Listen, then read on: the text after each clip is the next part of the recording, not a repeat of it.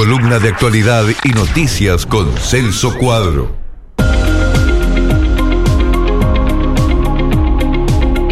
Bueno, llega el momento de recibir a Celso Cuadro para hablar de varios temas aquí en una nueva mañana con actualidad, con noticias. Celso, ¿cómo te va? Bienvenido, buen día. ¿Cómo anda todo por ahí? Hola Johnny, ¿qué tal? Buen día, saludos para todos. Bueno, jornada gris e inestable por acá. Parece que otra vez vamos a tener lluvias. Eh, bueno, este, así que señora, señor, Sí. eh, usted que tenía este, tiene poca ropa, sí, va a tener que, bueno, eh, elegir, seguir eligiendo Mar Azul para llevar su ropa a lavar y que le quede pronta rápidamente. Bueno, ese, ese negocio del invierno, mi amigo, ¿no? Ese chivo, eh, Sí. tengo un lavado gratis más. Ya, me imagino. Por acá me mandan un mensaje y me dicen, A ver, ¿qué eh, acá la, la amiga Mirta, que nos pasa ahí algunos datos, dice, agosto arrancó lindo, pero se quedó al segundo día, que vuelva el solcito, la cuerda no me da para más la ropa, dice la amiga que está Tal escuchando cual. del otro lado. Dice, necesito ánimo, pasate un tema para pachanguear. Ahí sonó un poco de Carlos Vives con este Maluma, Fanny Lu, Fonseca, todos juntos ahí en un clásico como lo es La Tierra del Olvido.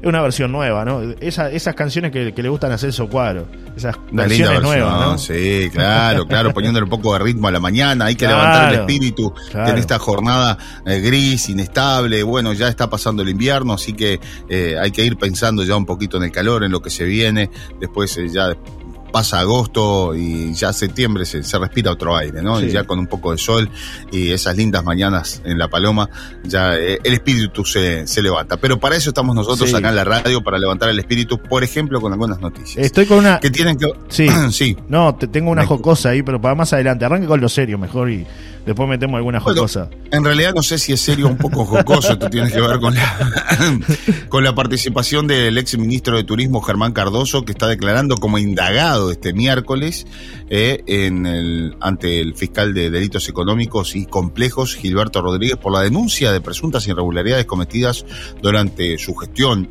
Eh, recordemos que Germán Cardoso es diputado del Partido Colorado aquí por, por Maldonado, dejó de ser ministro, pero bueno, siguió, ¿no? O sea, siguió agarrado del, del sartén. Sí. Eh, bueno, este, y él va a tener que explicar ante la fiscalía las contrataciones de publicidades que, que realizó el ministerio bajo su administración y que fueron denunciadas públicamente como irregularidades por el ex director de turismo Martín Pérez Banchero. Ustedes recordarán todo aquel lío que termina incluso con la renuncia eh, del propio eh, ahora ex ministro Germán Cardoso.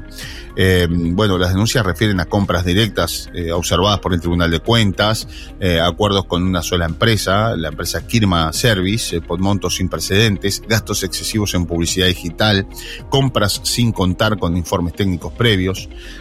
Bueno, por toda esta causa ya declaró el ex director de turismo Pérez Banchero y un empresario asesor de Cardoso mm, en el ministerio.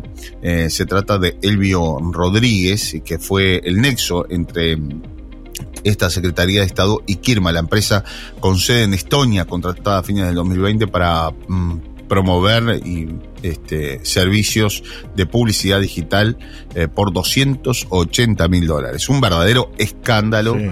eh, todo cómo se manejó en, en la oportunidad eh, con en referencia a los temas publicitarios y a todo lo que sucedió en el entorno de Cardoso pero además las figuras ¿no? que, lo, que, que- que lo rodean por allí, eh, que son figuras conocidas aquí en el departamento de Maldonado eh, y conocidas por el tema de, de- de- de- de- del préstamo de dinero, por ejemplo, de, de- de todo lo vinculado a estos temas económicos, que además es la misma el mismo equipo, vamos a decir, que estaba vinculado a la situación de Cambio Nelson años atrás. Son figuras que se repiten, son nombres que se repiten y están en el entorno de, allí del, ex eh, ministro de Turismo.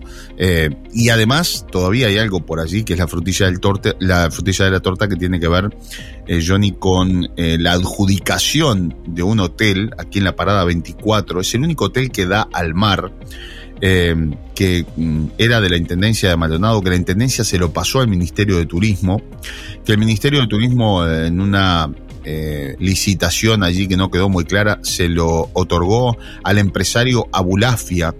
El empresario Abulafia, eh, vinculado al fútbol, que Sí. pretendió ser presidente de la AUF incluso y todo, eh, tenía varios emprendimientos aquí en Punta del Este, terminó, a ver, este, Abulafia se vio envuelto en una situación no santa, vamos a decir, que lo están investigando todavía.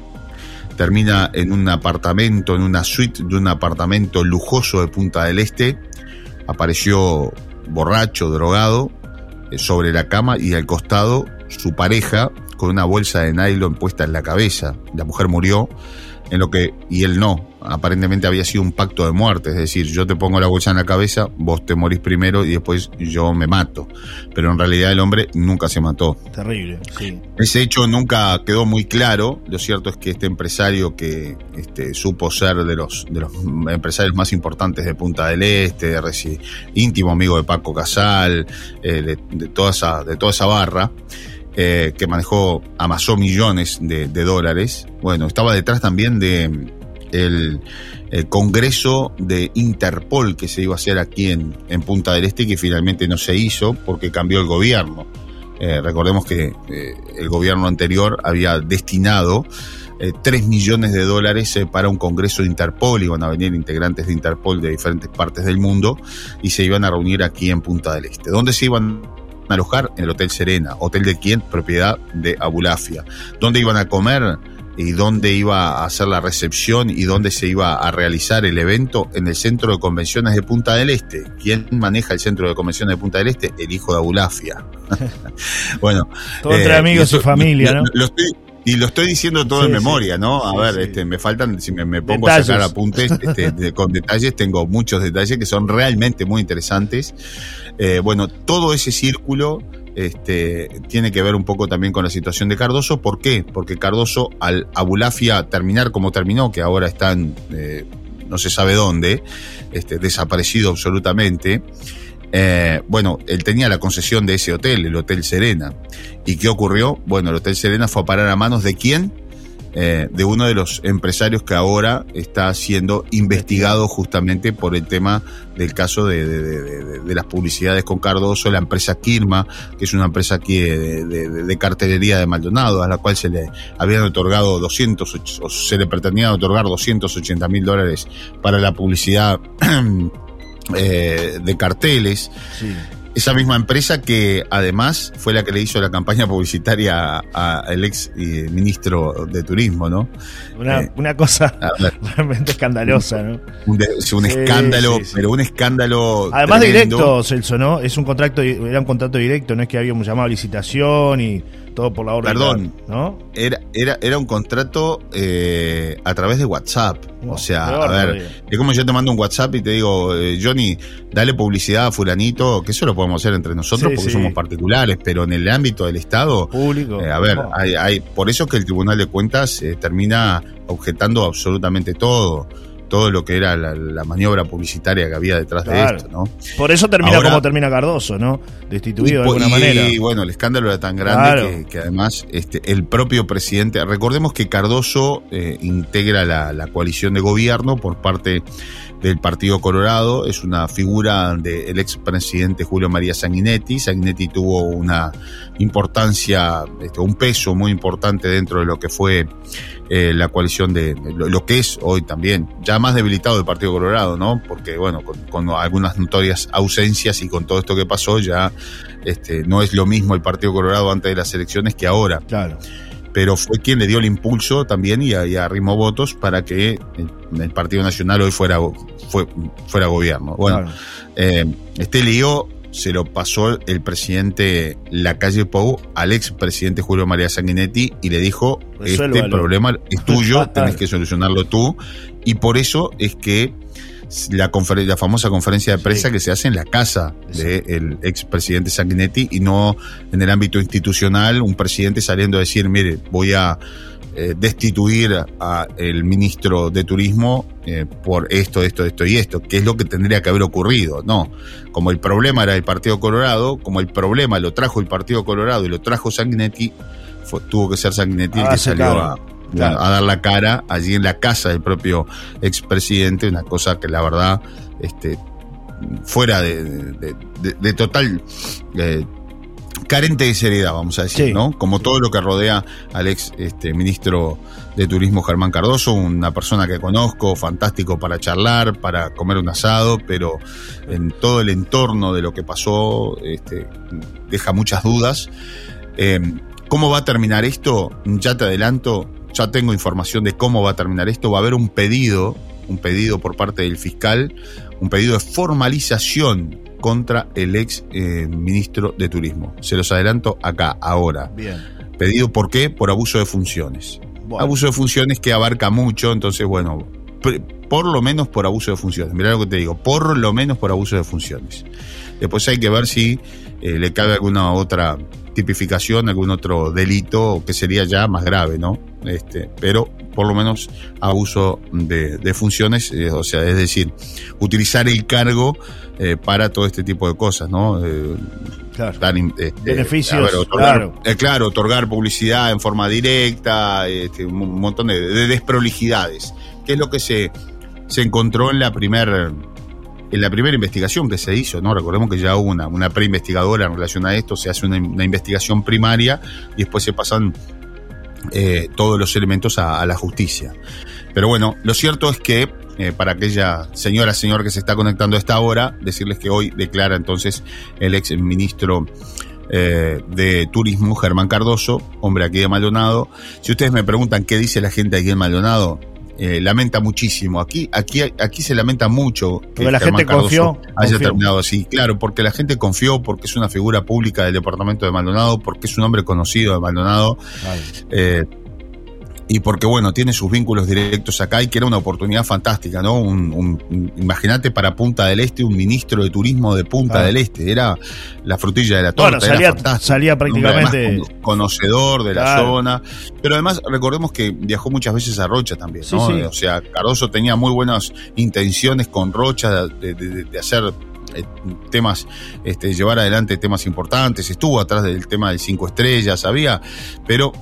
Bueno, eh, Todo si se fue diluyendo, mi amigo. si- si- par- ¿Cómo? Todo se fue diluyendo, digo, a raíz de esto, ¿no? To- Todo se fue diluyendo, pero además, eh, Johnny, eh, claro, es lo que tiene la política a veces también, ¿no? Eh, pagar favores. Sí, y sí. yo creo que aquí Cardoso fue, quedó rehén de, de aquellos amigotes a los cuales tenía que pagar favores una vez que, que estuviera en el cargo. Y creo que no lo supo manejar. Hay políticos que han pagado favores toda la vida. Sí. Esto es natural en la política.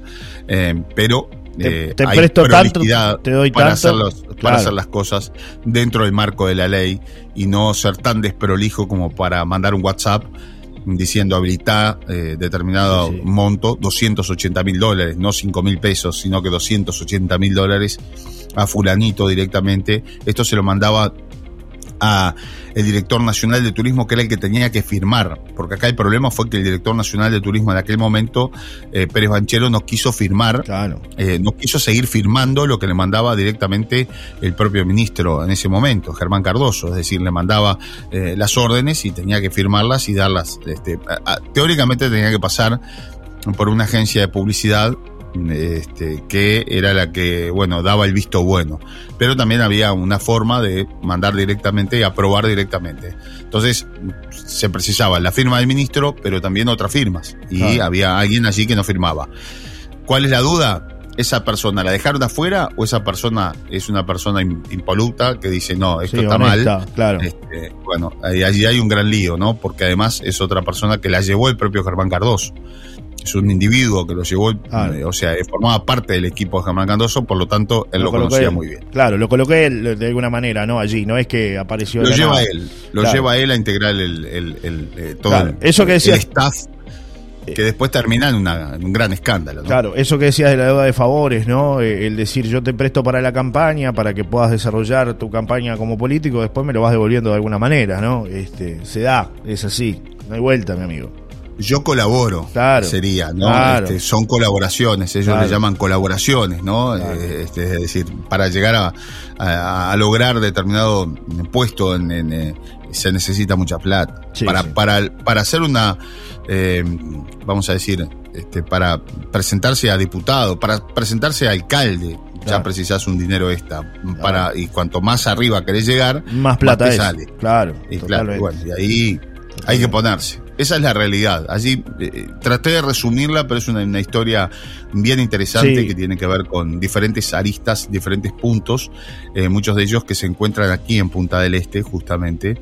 Y bueno, como que esta es la base de operaciones de lo que pudo haber llegado a ser un escándalo mucho mayor, ¿no? Imagínate que Cardoso eh, hace todo esto en pocos meses, ¿no? Claro. No llega ni siquiera a, No, no, no, a cumplir a- un a- año a los mandato. dos años, no sé cuánto estuvo, pero creo que un año y algo estuvo al frente del ministerio, ¿no? Claro. Dentro del cual estaba en plena pandemia, con lo cual el Ministerio de Turismo no pudo hacer nada. Imagínate si el Ministerio de Turismo estuviera en, en, eh, en pleno en plena ebullición, es decir, de, de temporadas. Sí, este, que, que no se nota tanto el faltante, mi amigo.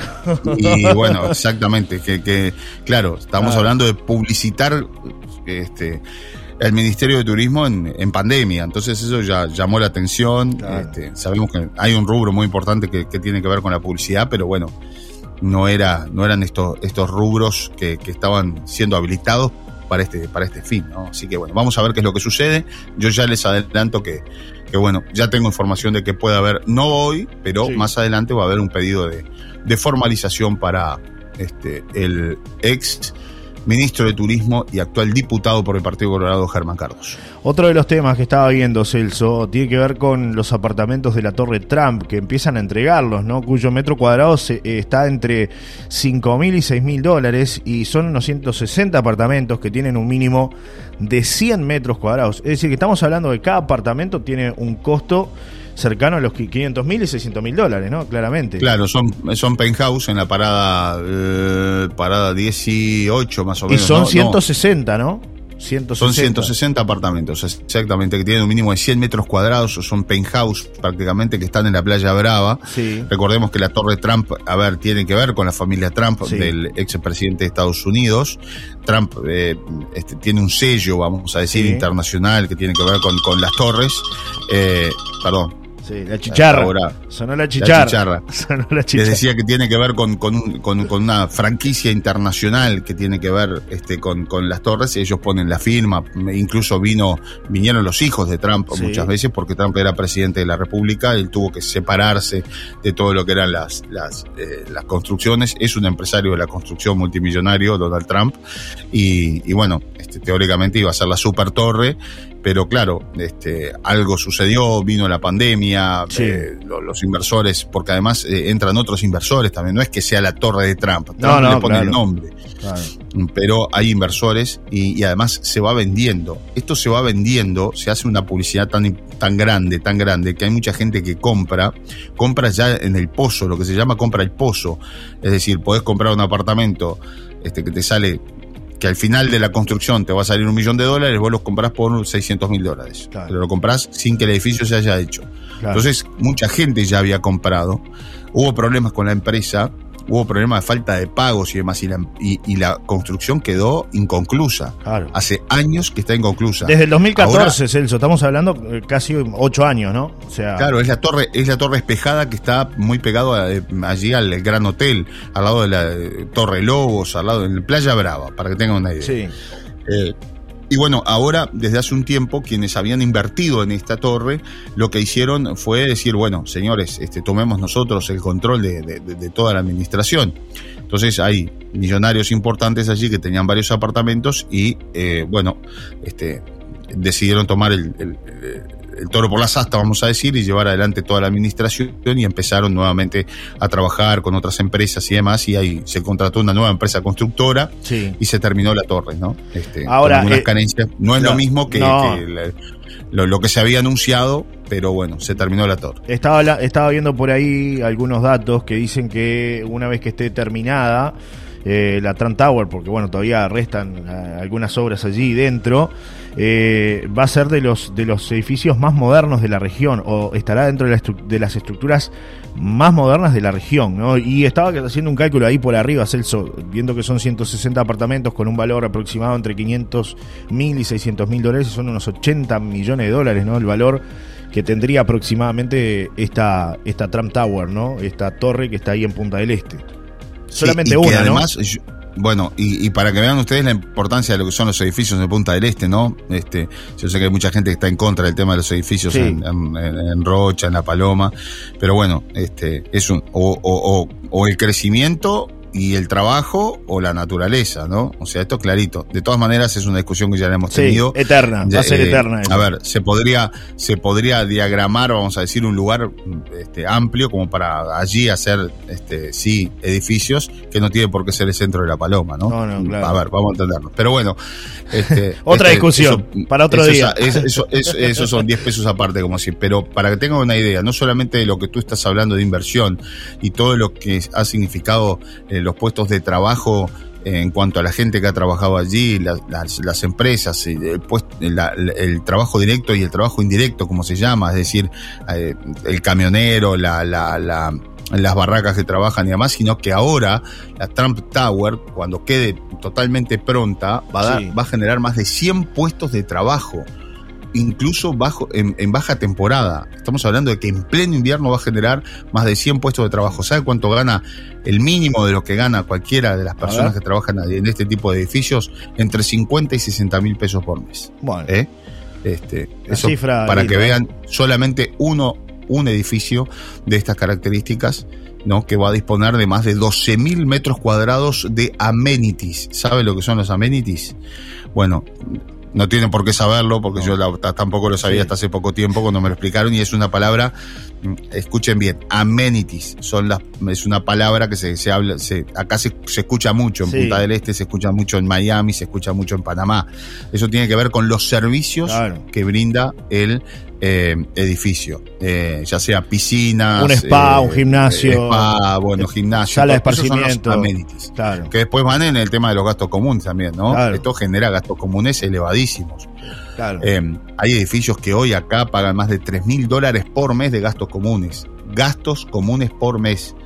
Eh, bueno, este, así que para que tengan una idea, ¿no? 12 mil metros cuadrados de amenities va a tener esta, esta gigantesca torre. Eh, que además fue, tiene una historia también, además de, de- de la presencia de los hijos de Trump y todo lo que generaba, me acuerdo, en los veranos previos a la pandemia, eh, y cuando el propio Trump era presidente, que se habló en algún momento que podía llegar hasta acá, pero no, no, a, a ver, cuando asume como presidente, él deja eh, mm, todo lo que tiene que ver con, con sus empresas a nivel internacional. Claro. Y claro, se lo pasa a sus hijos, ¿no? Ivanka es, es un- eh, eh, una de las hijas, este, que me acuerdo que, que- que estuvo acá. Eh, y, y bueno, en aquel momento era tanta la expectativa que había y, eh, a ver, para vender eh, lo- los apartamentos y demás, que hubo gente eh, a nivel local, a nivel de Maldonado, que tiene mucho dinero, que este, ponía dinero allí en la, en la Torre Trump.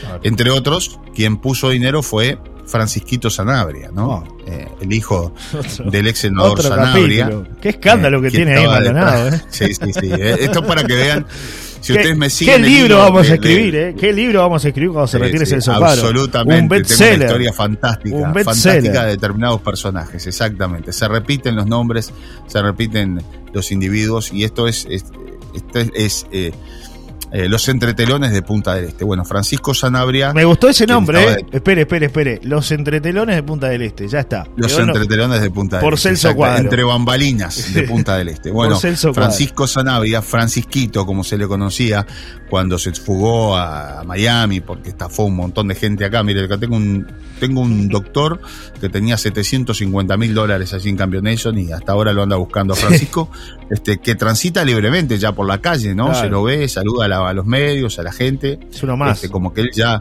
él entiende que él ya pagó Sí. la estafa que se, que se mandaron acá, que fue gigantesca detrás de Cambio Nelson. Bueno, ese es el comienzo del fin. Eh, allí, aparentemente, bueno, se desviaban algunos fondos de Cambio Nelson, esto quedó comprobado, no es Sí. este, No es un decir eh, y- suyo, y claro. bueno, entre otros negocios en los cuales ellos invertían ese dinero, era en, en la Torre Trump, ¿no? Ah. Que después, bueno, ya la Torre Trump venía, este, no, no fue lo que, lo que fue, y eso es lo que, lo que le sucedió también, hoy hablábamos de, de Abulafia, es decir, te fallan dos o tres negocios y son de un impacto tan grande que te terminan desestabilizando absolutamente todo, ¿no? Es decir, este, tenés que ser un, un, un ultramillonario sí. para, para poder bancar negocios de estas características que a veces uno piensa que van a ser de determinada forma y no lo son. En el caso de- de- del empresario Bulafia, esos 3 millones de dólares eran fundamentales para pagar cuentas. Él mismo me lo dijo. claro. Eh, esos 3 millones de dólares que iban a ir destinados a, eh, al, este, al Congreso de Interpol y que finalmente se cayó porque cambió de gobierno y porque asumió la rañaga y dijo, ¿cómo? ¿3 millones de dólares No. para un encuentro de Interpol en Punta del Este? No, negativo. Lo tira abajo y ahí es cuando, bueno, comienza este, a, a- vamos a decir, a caerse todo ese, eh, eh, esa, este, esos naipes Sí. que, que es como un dominó, ¿no? Sí, Este, sí, acá, sí. en el caso de Abulafia, barajas, por ejemplo, de este empresario, había, este, yo recuerdo, eh, trabajadores de Rocha que estaban dedicados, porque tenía dos o tres restaurantes realmente muy, muy importantes, llamados Boca Chica, uno de ellos en la zona de Pedragosa Sierra, allí en la avenida Pedragosa Sierra, uno de los lugares más, más exclusivos en cuanto a restaurantes, y terminaron los propios empleados haciendo caja y claro. trabajando ellos, tipo cooperativa, Claro, para local. Resarcirse de los de lo que le debía a este hombre, ¿no? Bueno, Y bueno, lo cambio Nelson, la historia de Sanabria fue este, que la podemos detallar algún otro día. sí. Eh, acá, seguramente cuando se cumpla algún aniversario de lo que fue esa verdadera mega estafa que, se- tremendo, ¿eh? que hoy está clarísimo que hicieron, este, y de la cual es, eh, allí perdieron desde el cuidacoches, que había guardado allí todos sus, Sus ahorros. lo que había logrado, sus ahorros, el cuidacoches de la esquina, de, de, de- de Gorlero y la terminal, allí hasta, bueno, este médico, un traumatólogo reconocido aquí en Maldonado, que eh, incluso fue unos días antes de que cerrara el cambio de Nelson a pedir el dinero de él y le dijeron que no, que le daban el doble de, de lo que significaba este, las ganancias que él obtenía por mes, pero que dejara la plata o que estaban, este, que, iba a una inversión muy Estaba fuerte y que manos. precisaban el dinero.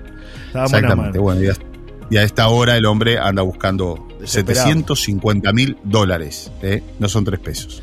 La última, Celso Cuadro, antes de, de irnos, para poner un poco de humor a la mañana, hay un, un buen, Póngale, un buen negocio, un buen negocio que creo que si sale, mire, va a tener que venir usted a hacer radio acá porque hay una empresa canadiense de golosinas que paga 6.500 dólares por mes por degustar sus dulces. El director de dulces, así le llaman a este hombre, puede trabajar desde su casa, siempre que ésta se encuentre en Canadá o en Estados Unidos. Así que hay que buscar algún amigo que nos, nos aloje allá por, por un tiempo.